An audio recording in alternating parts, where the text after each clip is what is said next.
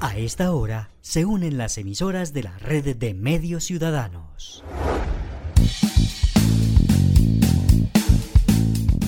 Entérate Eje, la radiorevista informativa con los hechos, actividades y personajes propios de nuestra región.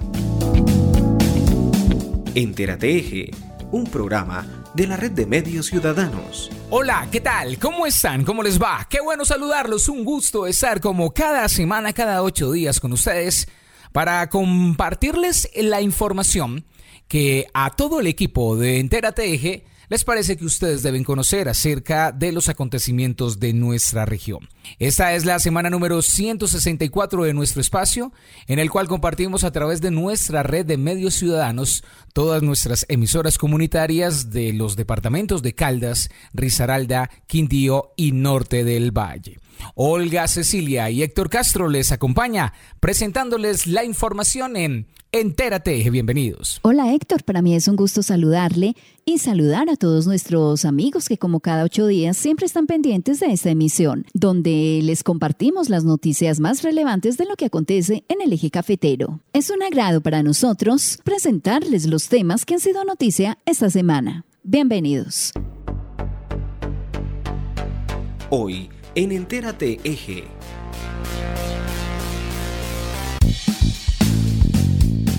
Estos son los temas que estaremos desarrollando hoy en esta edición de Entérate Eje.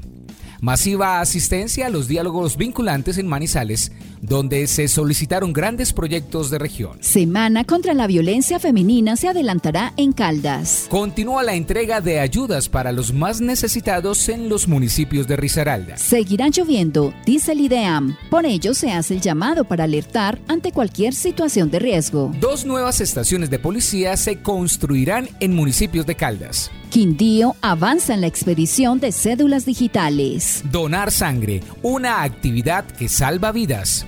Mil palabras de libertad. Así se llama un taller que busca que las reclusas en Armenia aprendan a escribir. Y como siempre las noticias desde los municipios, la sección de Manizales como vamos, música y las notas de cierre en esta semana de Entérate Eje. Actualidad en Entérate Eje. Se realizaron durante la semana los diálogos vinculantes del gobierno Petro en el departamento de Caldas. Allí surgieron varios temas importantes para el desarrollo del departamento. Muchas gracias, un saludo muy especial a todos los oyentes de Enterate Eje y a todos ustedes, por supuesto, por permitirnos eh, entrar a sus hogares. Y el tema principal fue Aerocafé en donde las diferentes mesas eh, se dio a entender la necesidad e importancia de este proyecto, el cual el gobierno nacional ha dado muestras contundentes de su apoyo, pero además se tocaron eh, proyectos y necesidades importantes para toda la región. Muchos manizaleños y caldenses hicieron parte de estos diálogos vinculantes en los que lo importante es que el pueblo se pronuncie sobre sus necesidades más urgentes. Luis Carlos Velázquez, gobernador de Caldas, y las conclusiones sobre estos diálogos vinculantes. Sí, tres cosas. Eh, y como tú muy bien lo decías al principio, realmente nos preguntábamos, bueno, ¿vamos a hacer una mesa solo para Aerocafé? O, vamos a, quedarnos, digamos, con las, los cinco componentes que ellos, eh, Plan Nacional de Desarrollo, propone. Y efectivamente en el quinto punto se habla de, digamos, los de proyectos de desarrollo, parque logístico agroindustrial, ahí se habló de Aerocafé y digamos que en ese sentido, bajo la quinta mesa nos quedamos totalmente tranquilos. En el diálogo con el ministro ya personal, eh, le, digamos que tuve la fortuna de estar sentado al lado de él y le iba explicando un poco eh, cuáles eran los actores, quiénes estaban ahí, por qué estaban ahí, dándole explicaciones. Yo creo que el ministro y Velasco se fueron muy, muy, con muy buena impresión del, del respaldo sincero sobre Aerocafé. ¿Qué pasos siguen entonces? Nosotros, el señor ministro quiere hacer, eh, dado que ustedes saben, esto tiene una unidad de gestión que tiene un gerente y ese gerente es el que saca la licitación, el que digamos va, va avanzando.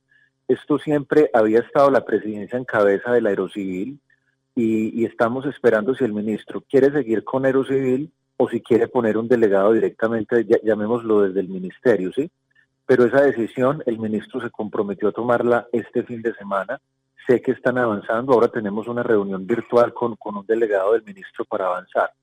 Hoy, hoy el proyecto prácticamente yo me atrevo a decir que si el ministro quiere sacar en 15 días la licitación, lo puede hacer, porque tiene los recursos para el siguiente paso que es cuál, mover la tierra y construir la pista de aterrizaje, para hablarlo pues como muy escuetamente. Y en una segunda licitación saldría ya torre de control, hangares y terminal aérea. Pero el siguiente paso, que es el que nos compete, lo podríamos hacer inmediatamente, que el ministro llegue con su, con su equipo de trabajo y, aquí está la región pues presta, dispuesta, dispuesta y con todo el ánimo de, colaborar.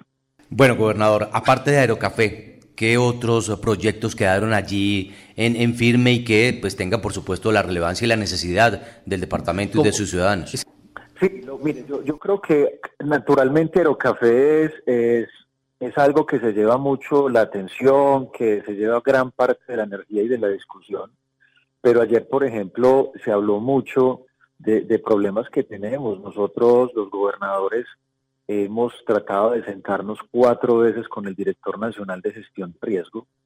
Eh, este es un gobierno que entra y le toca el reto de, este fenómeno de variabilidad climática que estamos viviendo y en cuatro veces nos han cancelado la reunión. Y precisamente parte de lo que la gente pide, las comunidades, es el tema de vías. Hay que reconocer que el invierno ha sido inclemente con el departamento de Caldas y en ese sentido, juntas de acciones comunales pidiendo convenios directos.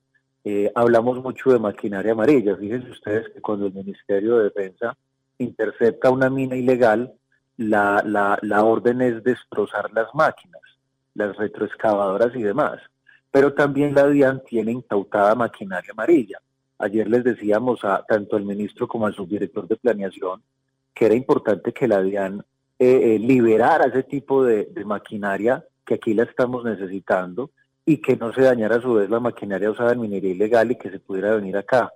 Las mujeres tuvieron una participación importante, de verdad que de orgullo ver a las mujeres organizadas, hablando de los temas de importancia para ellas, también la religiosidad, habló representantes de las diferentes iglesias, eh, se habló también, por supuesto, de temas de nutrición, se habló de, del correo logístico agroindustrial y de fortalecer las vías del hermanamiento con Antioquia, las vías del norte, se paró un joven de Aguadas pidiendo que se hiciera la vía Aguadas, la pintada, esta es una vía que ustedes saben, puede costar 80 mil millones de pesos.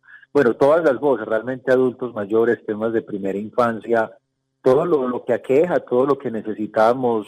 Esta semana se realizará en los municipios de Caldas la Semana de la No Violencia contra la Mujer un evento que busca llamar la atención de todos los ciudadanos frente a este tipo de maltrato que sigue siendo muy recurrente en la sociedad. Se trata de una serie de actividades que se realizarán desde la Secretaría de Desarrollo Social de Caldas en esta semana especial, con el apoyo de diversas entidades de los municipios y con la que se busca crear conciencia acerca de la forma como tratamos a las mujeres, madres, hermanas, esposas, amigas y entre todos disminuir las cifras de este tipo de acciones que atentan contra la salud, el buen estado de todas las mujeres y por supuesto su integridad. Juanita Espeleta, secretaria de Desarrollo Social de Caldas. Efectivamente, el 25 de noviembre se conmemora a nivel mundial el Día de la No Violencia contra la Mujer, pero en el Departamento de Caldas hemos decidido hacer una alianza muy fuerte con las Secretarías de Desarrollo Social de los municipios y las primeras gestoras para hacer toda la semana actividades relacionadas con la sensibilización y sobre todo con prevenir esos actos violentos basados en género.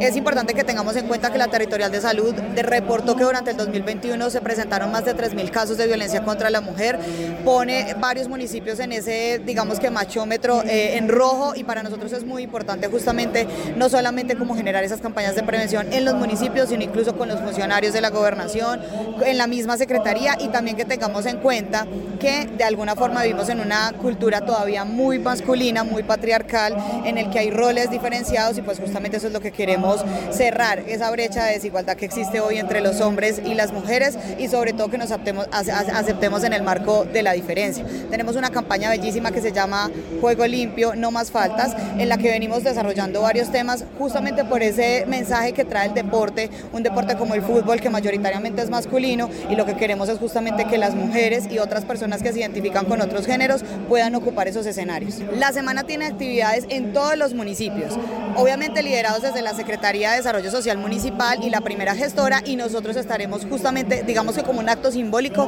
visitando los municipios en los que ese termómetro de machismo y de violencia está más fuerte. Entonces estaremos en Chinchina, estaremos en La Dorada y acá en Manizales dando apertura justamente pues como a la semana que hoy lo que nos quiere dar un mensaje claro es que todos y todas debemos trabajar para no seguir violentando a las personas por la diversidad sexual, por el género y sobre todo pues a las mujeres. En Risaralda, el mandatario departamental continúa recorriendo los municipios para entregar regalos y ayudas educativas en los colegios y al mismo tiempo mercados que permiten brindar unas ayudas a las familias más necesitadas. Tras la visita por el municipio de Santuario, 181 familias de escasos recursos económicos recibieron la tercera entrega de mercados sociales.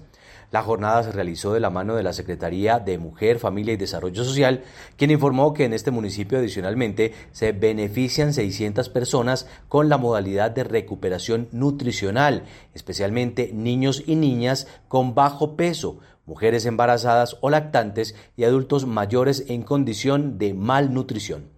Víctor Manuel Tamayo, gobernador de Risaralda. Como lo hacemos tradicionalmente, hoy hemos visitado el municipio de Santuario con varios propósitos. Uno, entregarles zapatos nuevos y camisetas nuevas a los niños de las escuelas del municipio de Santuario en su gran mayoría. Segundo, el programa de seguridad alimentaria que nosotros tenemos, que tiene que ver con la entrega de mercados mensuales a gente pobre. Hoy lo estamos haciendo de igual manera. Aquí tenemos el punto de sopas calientes, que son almuerzos diarios que reciben 70 personas en el corregimiento de Peralonso. Al igual que en otros municipios del departamento, porque aquí hay dos hogares del anciano. En los 62 hogares del anciano la gobernación les entrega cada mes la remesa del mercado para darle comer a esos abuelos. De igual manera hemos venido a, reunirnos con el alcalde para poder definir el tema de la construcción de 100 viviendas acá, donde ya tiene la gobernación el recurso y revisando porque aquí vamos a construir también placa huella en varios sectores rurales, de manera que es muy importante esta visita al santuario como lo hemos venido haciendo en cada una de las municipalidades. Y los beneficiarios agradecieron la ayuda para su familia. Guillermo Antonio Ruiz, beneficiario en Santuario Risaralda. Demasiado agradecimiento porque si algo he visto yo en, en, en, la, en la gobernación de Risaralda en este momento es el, el amor tan grande que tiene por, por, nosotros los pobres. Que Dios le ha de pagar, que Dios lo ha de bendecir grandemente. Las condiciones climáticas continúan causando daños en diferentes partes de la región y por ello se hace el llamado para que se informe a tiempo sobre cualquier situación de riesgo. Y por ello las autoridades de atención y prevención de riesgos vienen realizando recorridos por las diversas zonas afectadas y en riesgo para determinar las acciones que se han venido adelantando en cada una de ellas. Al mismo tiempo se viene trabajando para tomar las medidas pertinentes en los municipios donde se han presentado afectaciones. Félix Ricardo Giraldo, jefe de la Unidad de Atención y Prevención de Riesgos de Caldas. Estamos en una situación complicada en el departamento de Caldas, hemos acumulado de lluvias importantes en los últimos meses. En las últimas semanas obviamente hemos tenido afectación principalmente en la red vial departamental, las vías del norte del departamento, entre Salamina, Paco de Aguadas, Aguadas, Arma La Pintada presentan continuos deslizamientos. Al oriente del departamento situaciones complejas en las vías que comunican entre Manzanares, Pensilvania, Manzanares, Marquetalia, Marquetalia, Victoria. Ayer tuvimos unos deslizamientos que afectaron cinco viviendas, una destruida y cuatro evacuadas preventivamente. También estamos permanentemente monitoreando las fuentes hídricas del río Cauca y el río Magdalena. Eh, tenemos hasta el momento el río Magdalena con cotas altas, pero aún no da cota de inundación, el río Cauca de igual forma. Tenemos también varios puntos críticos eh, de la red vial departamental con monitoreo permanente, como el sector de Brujas, al oriente del departamento, al sector de San Bartolomé, al occidente del departamento, la vía entre Supía y Caramanta también presenta algunos deslizamientos que hay que estar monitoreando permanentemente. El sector de Marmato en la parte urbana, Marmato San Juan y Marmato, el sector de 100 pesos también se presenta pérdida de la banca, pero estamos digamos que trabajando con alcaldías municipales y con infraestructura de Caldas con el fin de tener la maquinaria disponible para garantizar la movilidad en todos los sectores del departamento de Caldas Caldas. El secretario de Gobierno de Caldas dio a conocer las obras que iniciarán en dos municipios del departamento para la construcción de nuevas estaciones de policía. Dice el secretario que son necesidades que se tienen hace mucho tiempo en Arauca, en Palestina y en el municipio de Pensilvania y que para ello ya se comprometieron los recursos necesarios para su ejecución, lo que garantiza que para el próximo año se podrá contar con estos nuevos espacios destinados a brindar mayor seguridad y tranquilidad a sus pobladores. Jorge William Ruiz Ospina, secretario de Gobierno de Caldas. Un anuncio muy importante, ya tenemos adjudicados los contratos para empezar en el mes de diciembre la construcción de dos estaciones de policía. La primera en el municipio de Pensilvania y la segunda en el municipio de Palestina, corregimiento de Arauca. El proceso de ejecución se empieza en esta vigencia 2022 y se espera que se estén entregando para mediados de la vigencia 2023. Los planos como tal son diseños aprobados por la DIRAF, que es la Dirección Administrativa y Financiera de la Policía Nacional. El departamento de Caldas presentó en este año el proyecto, logró la viabilización y hoy ya es una realidad.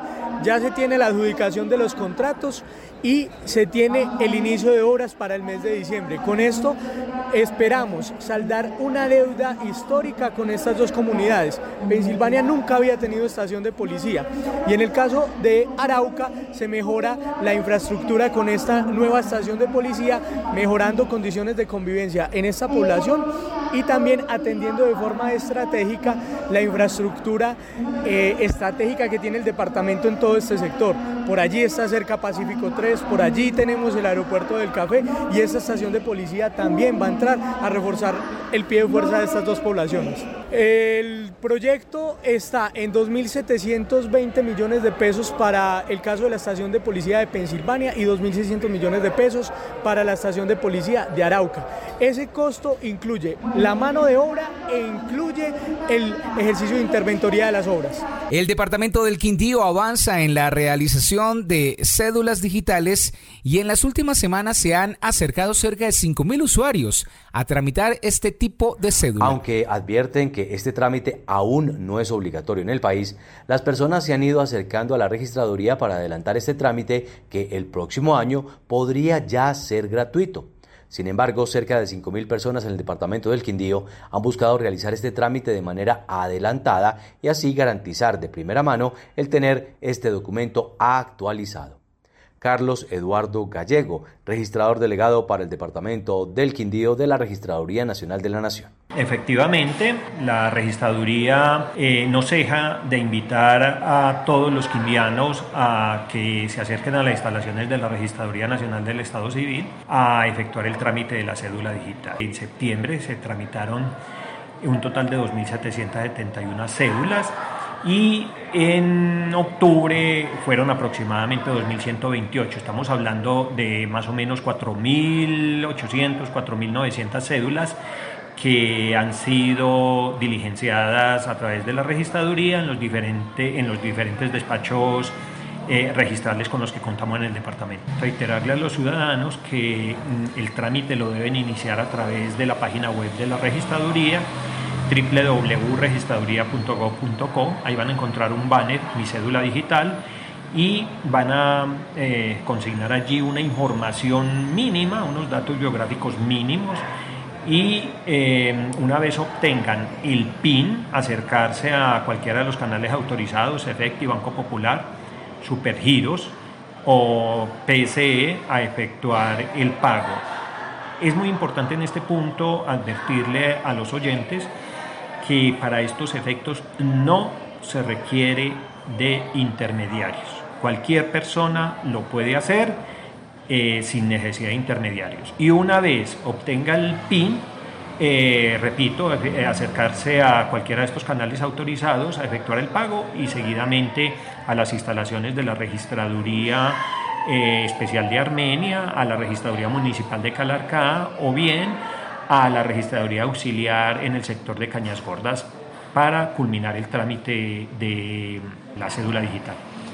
Desde el nivel central de la Registraduría Nacional del Estado Civil no se ha establecido eh, una fecha de vencimiento de la cédula amarilla o cédula holográfica.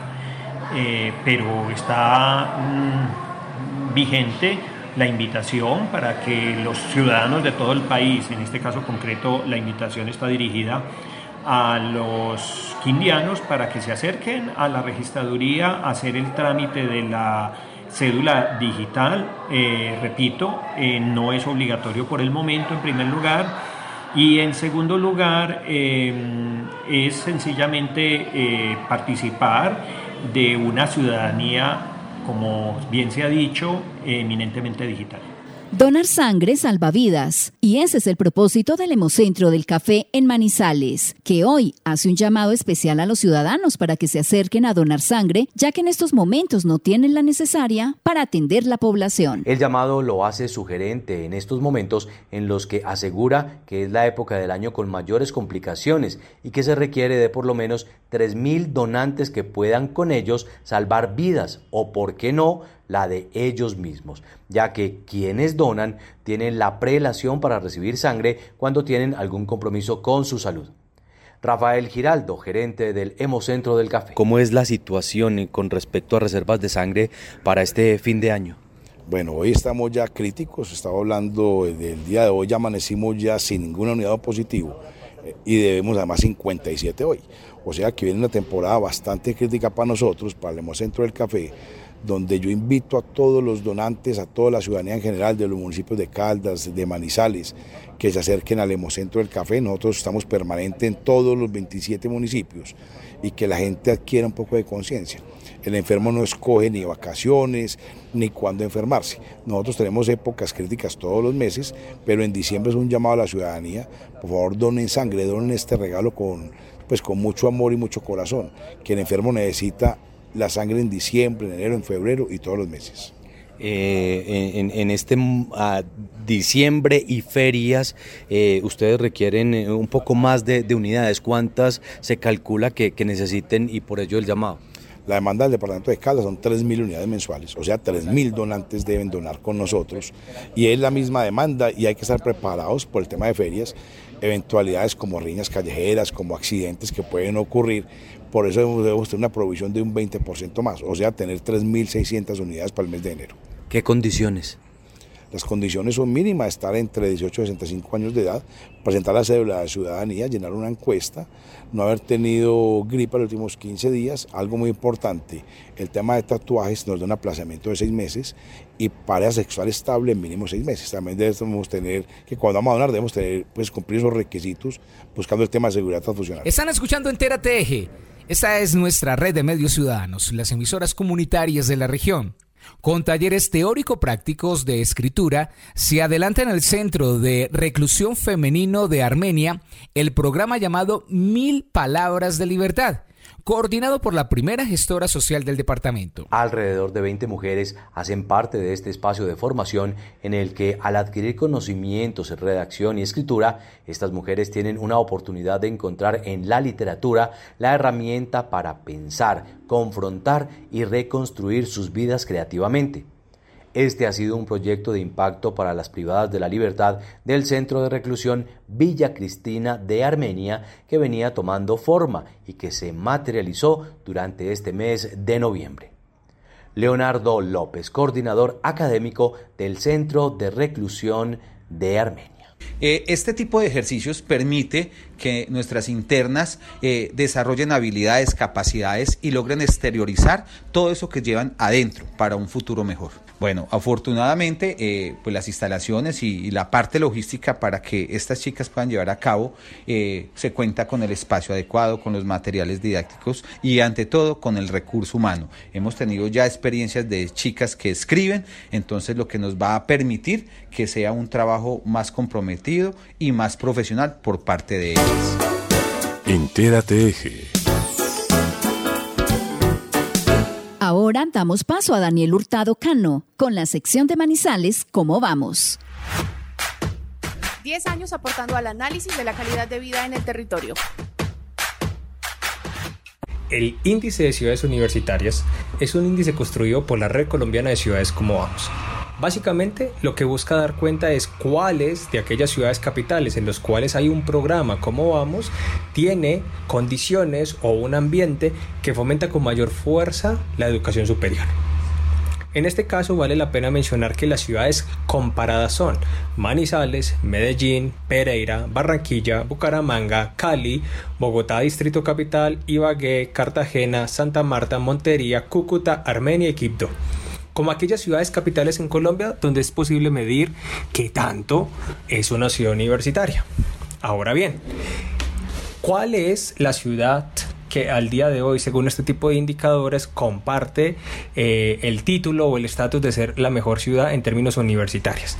Y aquí vale la pena reconocer una vez más ese papel protagónico que tiene la ciudad de Manizales, en tanto de haber alcanzado una calificación de 70 puntos sobre 100 contrasta, por supuesto, con la calificación alcanzada por la capital del departamento del Chocó, la ciudad del Quibdó, porque su puntuación fue de 35 sobre 100.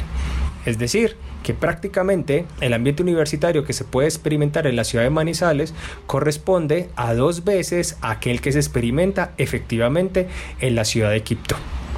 Cuando ya se quiere ver con mayor detalle la ciudad de Manizales, vale la pena reconocer cuáles son esas dimensiones que efectivamente se están colocando en consideración.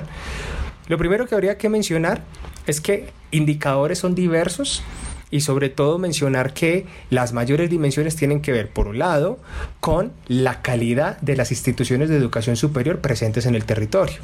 Dos, el ambiente universitario que efectivamente se experimenta en la ciudad.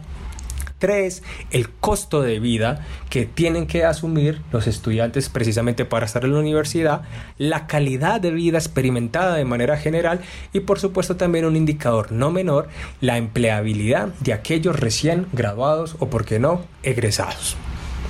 Este índice de ciudades universitarias está pronto a actualizarse.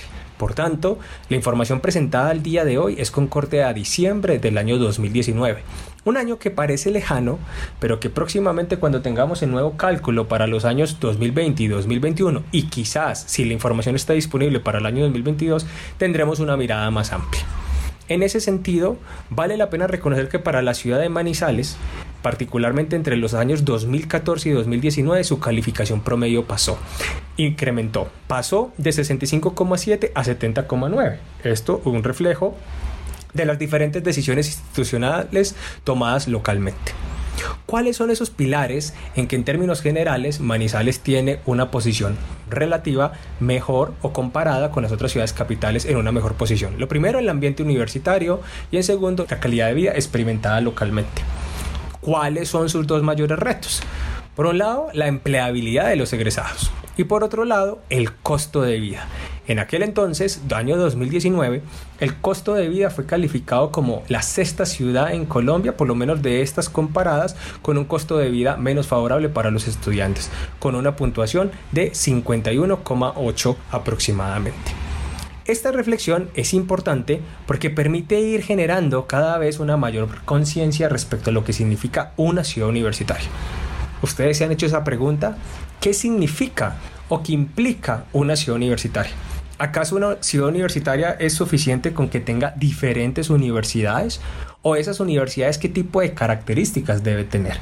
Y más allá de las universidades, ¿cuáles son esos equipamientos que efectivamente deben de estar en las ciudades capitales para que efectivamente arrope con mayor energía y con mayor sentido positivo a los estudiantes que efectivamente quieren estar en ella? Esta es una pregunta sugerida que resolveremos en un próximo audio sobre ciudades universitarias. Síguenos en nuestras redes sociales como Manizales Como Vamos y visítanos en www.manizalescomovamos.org.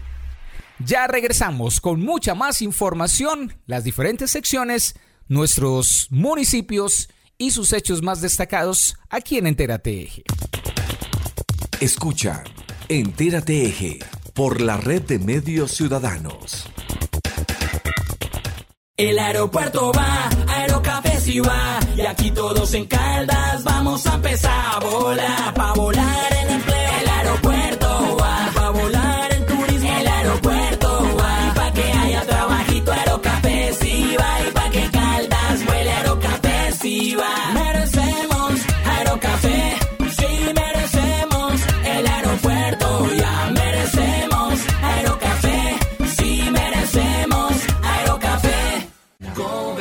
De Caldas. Primero la gente. ¿Sueñas con viajar por el mundo, degustar los mejores platos, visitar las mejores tiendas y despertar todos los días sin preocupaciones? Ahora juega a diario Chance Millonario. Cambia tu vida. Vuélvete millonario y haz tus sueños realidad por solo 5 mil pesos. suerte! Siempre te da más. Aplican condiciones y restricciones. De nuevo, Santa Sofía es el mejor hospital de Colombia. El reciente informe de desempeño institucional del Departamento Administrativo de la Función Pública calificó con 98.4 puntos a nuestra entidad. Somos la S con el primer lugar a nivel nacional. Santa Sofía, orgullosamente público y universitario para todos. El sistema de alumbrado público de Manizales es un patrimonio de todos. Protegerlo y velar porque su infraestructura esté en buen estado debe ser compromiso de cada uno de nosotros. Los invitamos a denunciar y reportar los daños, robos o anomalías en las luminarias de tu barrio escribiéndonos al WhatsApp 350-405-3493 o puedes contactarnos a las líneas 889-1020 y 889-1030. Por una Manizales más grande en Imbama iluminamos y proyectamos tu futuro. ¿Sabías que en Pocaldas realiza periódicamente la purga de sus hidrantes? Esta consiste en eliminar y limpiar las redes de acueducto que pueden contener aguas retenidas y sedimentos de minerales naturales que se acumulan con el tiempo. De esta manera se evitará que nuestro líquido vital llegue con turbiedad y coloración. En Pocaldas, construyendo juntos calidad y continuidad en la prestación del servicio de agua potable. Cada día en Colombia, 7 mujeres pierden la vida por cáncer de cuello uterino. Esto no debería estar pasando. El cáncer de cuello uterino se puede prevenir y eliminar.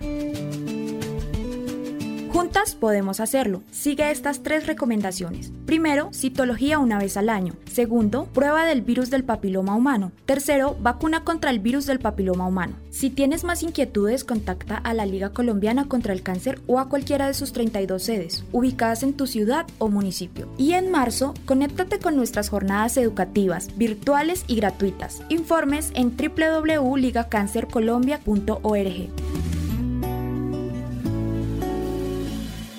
Apoya la red de radio universitaria de Colombia. Cuando nos conocimos te sentí confiable y atractivo. Me hiciste sentir que contigo me vería mejor. Me prometiste que me quitarías mi estrés y mi ansiedad. Lo que no me dijiste es que también me quitarías la vida. En el mundo, cada cuatro segundos el tabaco acaba con una vida. No caigas en una relación tóxica con la nicotina. Únete a una generación libre de tabaco. Contáctanos. Liga Colombiana contra el Cáncer.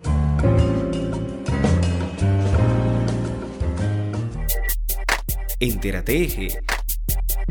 Lo que pasa en los municipios, se lo contamos a ustedes. Están escuchando Entérate Eje. En Entérate Eje, hechos y personajes de los municipios. Programan Banquete de Amor, denominado por la Escuela de Todos, para apoyar la institución educativa Monseñor Antonio José Giraldo, de la Merced. Este año la institución educativa Monseñor Antonio José Giraldo Gómez del municipio de la Merced cumplió 85 años impartiendo educación a los mercedeños. Una institución que cuenta con dos secciones, primaria y secundaria. La sección primaria, conocida como la Escuela Francisco José de Caldas, presenta un deterioro considerable en sus techos y estructura. Es así como se empezará a hacer acercamientos con la administración municipal para cofinanciar las obras que allí se deben realizar, como lo explica el docente William Ríos. Venimos haciendo unos acercamientos con, con la administración y otras entidades a ver si podemos subsanar lo que son los techos de la sección primaria. Desde el año anterior habíamos sacado un proyecto eh, alrededor de 155 millones como para hacer unas adecuaciones básicas o mínimas pues para eh, toda lo que todo todos los, los salones y aulas y lo que son baños de esta sección primaria o también conocido como Francisco José de Caldas. Una de las actividades organizadas para recolectar fondos fue el banquete de amor por el colegio, denominado la Escuela de Todos. Esta semana tuvimos la oportunidad de hacer un banquete en el cual se vincularon muchas personas la meta fue vender al menos eh, o mínimamente 200 bonos.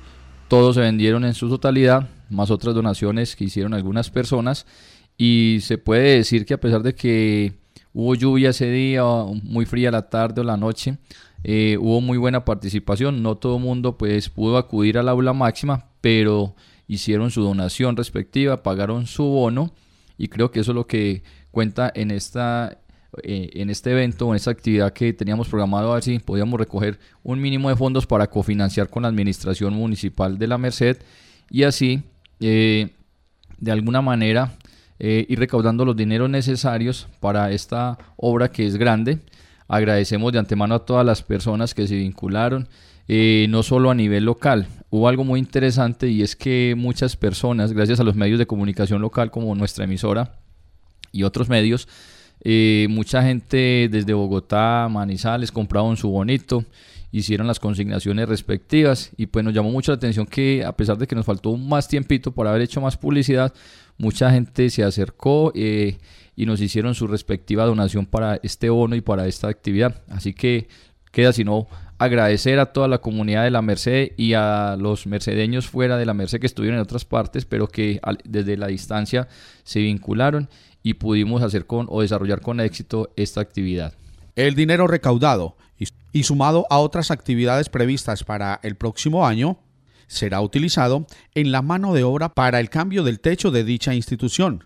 Los materiales y demás serán entregados por la administración municipal. En el marco del Festival del Pasillo realizado en Aguadas, se exhibió un sombrero de grandes dimensiones, tejido completamente a mano. Olga, ¿De quién se trata el artesano que hizo esta maravilla y que lo presentó al mundo? Alba Lucía Arcila García es una joven artesana de tan solo 24 años de edad. Nació en la vereda Alto Bonito Aguadas y proviene de una familia de tejedoras del sombrero aguadeño, pues su bisabuela, su abuela Ana Gómez y su señora madre son artesanas desde muy niñas. Aprendió Alba Lucía a tejer viendo a su mamá, quien la corregía con cariño cada vez que se equivocaba. En el 2020, esta tejedora fue galardonada por el proyecto Somos Artesanos al ocupar el primer puesto en la categoría extra fino tipo exportación. A mediados de noviembre del año 2021, quiso ver realizado su sueño, tejer el sombrero gigante jamás hecho en aguadas, y así lo hizo. Con recursos propios inició el sombrero, intercalando paja y paja, hasta que creciera. Utilizó como materia prima paja blanca calibre grueso. En total fueron 300 cogollos los usados en el sombrero gigante. El sombrero mide un metro con 40 centímetros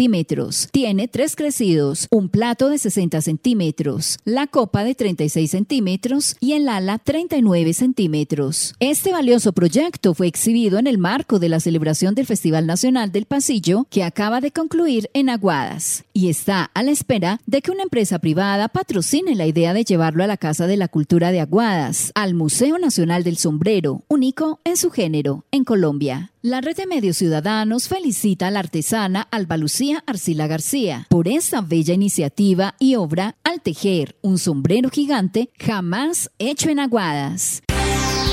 Entérate Continuamos con la información de los municipios en Entérate Eje. Se realizó en Pácora el Foro Subregional de Mujeres Transformadoras correspondiente a la zona norte, en el marco de la estrategia Sello Rosa. Igualdad de oportunidades, sensibilización y formación en equidad y promoción de la autonomía económica de la mujer fueron algunos de los puntos que se desarrollaron en el quinto encuentro subregional de mujeres emprendedoras Sello Rosa, que se realizó el pasado viernes en el municipio de Pácora, con participación de mujeres emprendedoras de Salamina, Pácora, Aguadas y Aranzazu.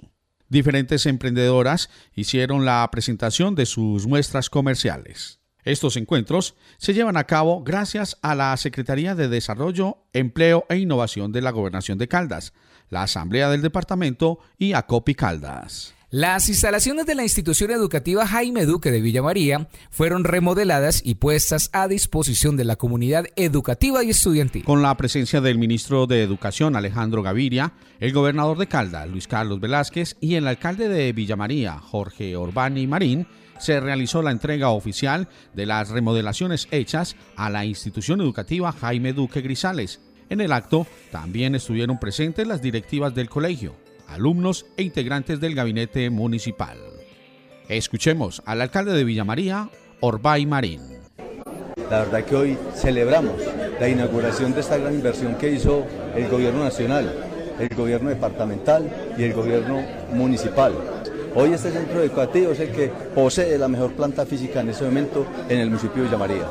Este proyecto tuvo una inversión aproximada de 4.860 millones, en donde el municipio de Villa María aportó 624. Sobre esta entrega y algunos compromisos adquiridos para el departamento de Caldas en materia de educación, habla el ministro de esta cartera, Alejandro Gaviria. Contento de estar en Villa María, contento de estar en esta institución, contento de haber terminado esta obra, contento del espíritu que yo veo en esta institución. También con algunos compromisos queremos seguirle ayudando al municipio de Villa María en los temas de infraestructura. Tenemos algunos problemas puntuales con el programa de alimentación escolar en el departamento. Ya le dije al gobernador que los vamos a solucionar en los próximos días. Y contento de que aquí tengamos una combinación, yo lo dije ahora, ¿no? Lo que a mí me gusta llamar educación de calidad, buena infraestructura, porque esto quedó muy bonito. Profes motivados, estudiantes felices.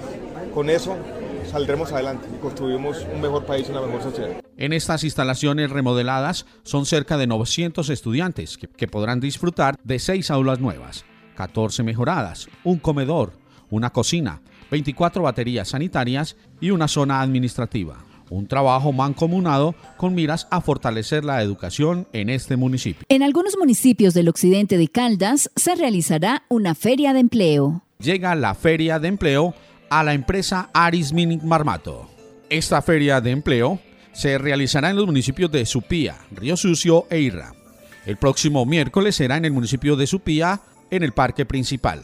El jueves 24, en el parque La Candelaria de Río Sucio. Y el viernes 25, en la inspección de policía del corregimiento de Irra.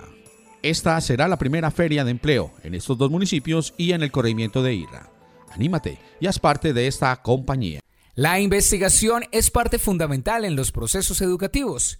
En Pensilvania se vienen desarrollando acciones para implementar esta práctica. Juan Felipe Gómez nos informa. El coordinador de investigación, Julio César Muñoz, nos expresa su percepción frente al desarrollo de los procesos de investigación adelantados por los estudiantes del programa de formación complementaria. La semana pasada, eh, el primero de noviembre, se realizó la exposición y sustentación de los proyectos de investigación de las estudiantes que están próximas a obtener su título como normalistas superiores. Fue una actividad muy enriquecedora ya que se expusieron unos trabajos supremamente interesantes en los cuales pues se presentó todo el proceso, se presentaron las diferentes herramientas pedagógicas que se crearon a partir pues de las investigaciones. Un aspecto a resaltar allí es que de este trabajo surgen dos tesis que son trabajos meritorios dado pues el resultado positivo de sus investigaciones, dado el trabajo realizado pues con los niños en la escuela y la novedad en la creación de las propuestas pedagógicas. Digamos que en esta parte fue muy, muy interesante poder observar cómo se estructuró todo ese proceso a partir de diferentes herramientas pedagógicas, a partir de diferentes instrumentos, pues como tal dentro de, de la investigación. Otra cosa para resaltar allí es que producto de estas investigaciones se están redactando algunos artículos que posteriormente van a ser publicados en la revista institucional. Y pues básicamente estos son algunos incentivos para los estudiantes, ya que pues en la actualidad pedagógica educativa vemos la importancia y la necesidad de escribir, de publicar, de realizar eh, este tipo de trabajos investigativos, digamos, para estructurar esa parte profesional a la cual van a ingresar pronto. Desde los estudios de la emisora virtual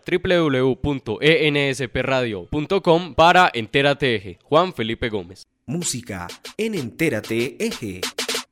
El pasado fin de semana, Aguadas escribió una nueva página en la historia del Festival Nacional del Pasillo Colombiano cuando llegó a su versión 31. Lindon Alberto Chavarriaga Montoya es el secretario de Cultura del Departamento de Caldas. Destacó en su visita al municipio Tierra del Pasillo Colombiano la valiosa apuesta que desde esta dependencia se le brindó a este magno evento que permitió reunir en Aguadas a lo más selecto de la música en el país. Fueron tres días de colorido, alegría, camaradería y fantasía, los vividos en Aguadas, porque el Pasillo Colombiano se tomó a esta ciudad de las brumas. Esto expresó el funcionario funcionario para la red de medios ciudadanos. Muchas gracias, muy contento de estar aquí en Aguada. Siempre es un placer estar en un evento tan importante. en un evento que es más que una fiesta de pueblo, es un certamen de carácter nacional, es un certamen reconocido y un certamen que le da espacio al folclore, a la cultura, a las tradiciones y a los saberes ancestrales. Doctor Lindon, desde la Secretaría de Cultura, el aporte es el fortalecimiento, espacios de participación, apoyar, espacios y escenarios artísticos y culturales, como este Festival del Pasillo en el municipio de Aguas. Sí, efectivamente, lo que nosotros siempre sabemos es que la cultura requiere necesariamente de recursos y, esa es una apuesta a la que le hemos eh, invertido en, eh, recursos en los grandes eventos eh, de la música nacional. Hoy decimos que tenemos siete eventos de música colombiana en Caldas, empezando por Campolías Vargas, por el Festival Juan Alberto Ramírez. En Supía se está haciendo un encuentro de música colombiana, está el festival en homenaje al mono marín, está el festival de música colombiana de Manizales y en fin, eh, hoy decir que le estamos apostando al Festival del Pasillo, a fortalecerlo y por supuesto eh, también tenemos la intencionalidad de vincularnos para que la infraestructura del teatro el año entrante también tenga una manito para que este festival se haga no solamente desde lo artístico, con solistas, duetos, tríos, conjuntos, vocales, instrumentales, sino también desde que tenga una infraestructura importante que saque adelante este quehacer eh, que nos enorgullece mucho a los caldenses. De esta manera llegó a su fin un festival que premió a los artistas, conquistando a los jurados calificadores para premiar únicamente a los mejores. Un balance positivo dejó para Guadas esta versión número 31, donde la reactivación económica jugó un destacado papel al beneficiar a los pequeños empresarios de hoteles, restaurantes, supermercados, cafeterías y familias que brindaron hospedaje y alimentación a quienes se hicieron presentes en esta tierra del tiple, la guitarra y la bandola. También en Supía se realizó el segundo Festival de Música Colombiana. Escuchemos también al alcalde del municipio de Supía, Marco Antonio Londoño, que nos entrega el balance sobre la realización de la segunda versión del Festival de Música Colombiana. Bueno, un saludo muy especial para todos ustedes y queremos en primer lugar darles muchísimas gracias por haber participado de un gran evento cultural que tuvimos en nuestro municipio, Festival de Música Colombiana, que estamos totalmente seguros y convencidos que va a ser uno de los festivales más importantes, no solamente del departamento, sino del país, precisamente porque tiene un gran componente cultural Estuvimos en las instituciones educativas de Hojas Anchas y en el INTEC. Estuvimos haciendo una obra de teatro musicalizada que recoge toda la cultura de nuestro municipio y la tradición. También eh, hicimos una tertulia con el maestro Carlos Arboleda. La vereda La Loma disfrutó también de un encuentro alrededor de la música colombiana en un evento descentralizado que se realizó allí y el domingo finalizamos con una misa folclórica, el concurso nacional de intérpretes que tuvo la participación de más de 10 eh, departamentos, es decir, representantes de alrededor de 10 departamentos, para luego tener un concierto de la cantautora María Isabel Saavedra y luego los inquietos del vallenato y la nueva sonora. Y en Guamal pues pudimos disfrutar de toda esa cultura gastronómica que hay en este centro poblado bellísimo que es de nuestro municipio y que recoge también muchísima tradición eh, cultural. Y este sábado a las 7 de la noche será la final del Festival Nacional de Música Andina Colombiana Fabio Alberto Ramírez. Ese se lleva a cabo en el Teatro Los Fundadores de Manizales. Por la red de medios ciudadanos, escuchan Entérate Eje.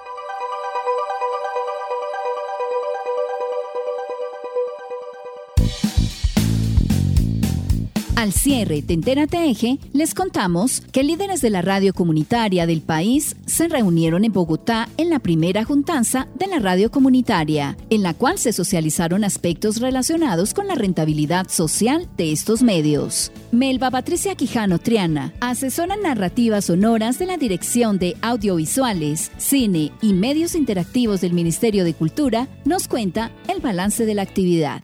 El balance es súper bonito, eh, muy positivo, muy esperanzador, de muchas reflexiones. La radio comunitaria del país sigue viva, sigue latente, sigue generando reflexiones en pro de su relación con, eh, en este caso, los cuatro ejes del estallido cultural por la paz y por la vida.